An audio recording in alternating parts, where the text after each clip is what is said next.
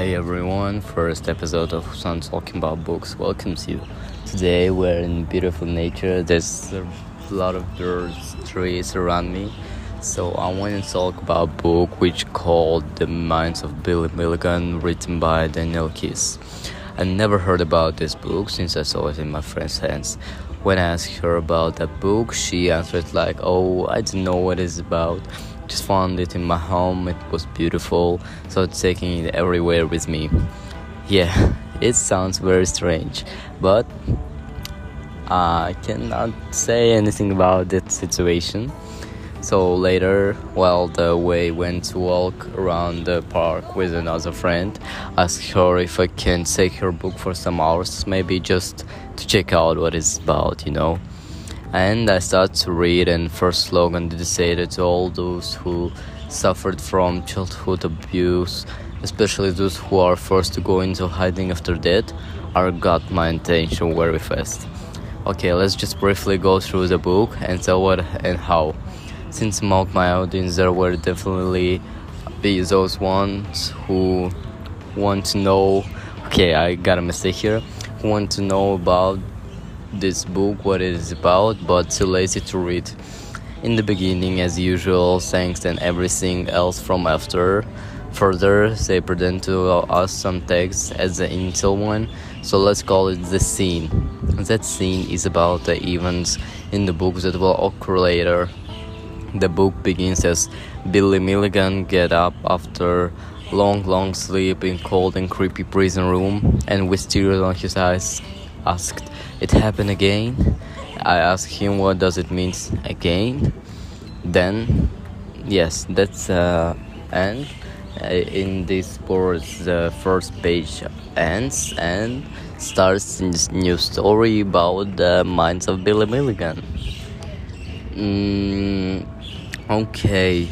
Then book or after called how do you like present was his 24 personal personalities you know 24 can you just imagine can you live with 24 personalities in only one physical form? I don't know. I should think about it. Okay. Present us 24 personalities among which 13 are unwanted and one of them is a teacher teacher is that one who you know teaches everyone yeah? You know what this teacher means. But in billy milligan it's who have a talent of all of the personalities and like share it with another ones. So personalities have their own talents own work job. I don't know how to say it. You just should read the book.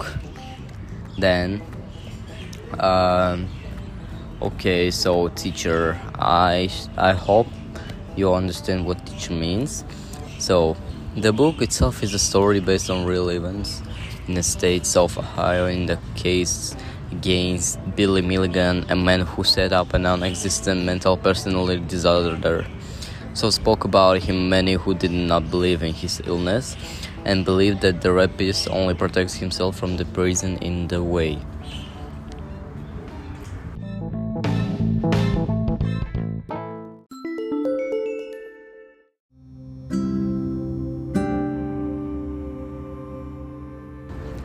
Hey, I'm returned to our podcast after some time. So, uh, I want to say that the book itself is very interesting.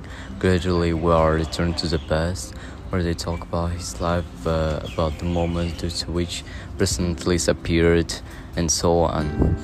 Later, the story quietly comes to the present and continues with the trials and accusations of Billy Milligan. I won't spoil the whole book. It's as it's a lot of fun to read on your own. It will be especially interesting for those who are interested in psychiatry, psychology, psychology, I don't know how to read it, and as well as in advocacy and jurisprudence. It was released in 1981, as already mentioned, by Daniel Keyes, and later in 2014 translated into Russian by Yulia Leonidovna Fedorova. Information was taken from the site Labirint.ru. Okay guys, thanks to everyone for listening to this podcast. Hope you like it. follow to my Instagram, which called Khusan SS, and direct message me if I if you have something to say about my podcast We're with you my, at my another podcasts. Bye.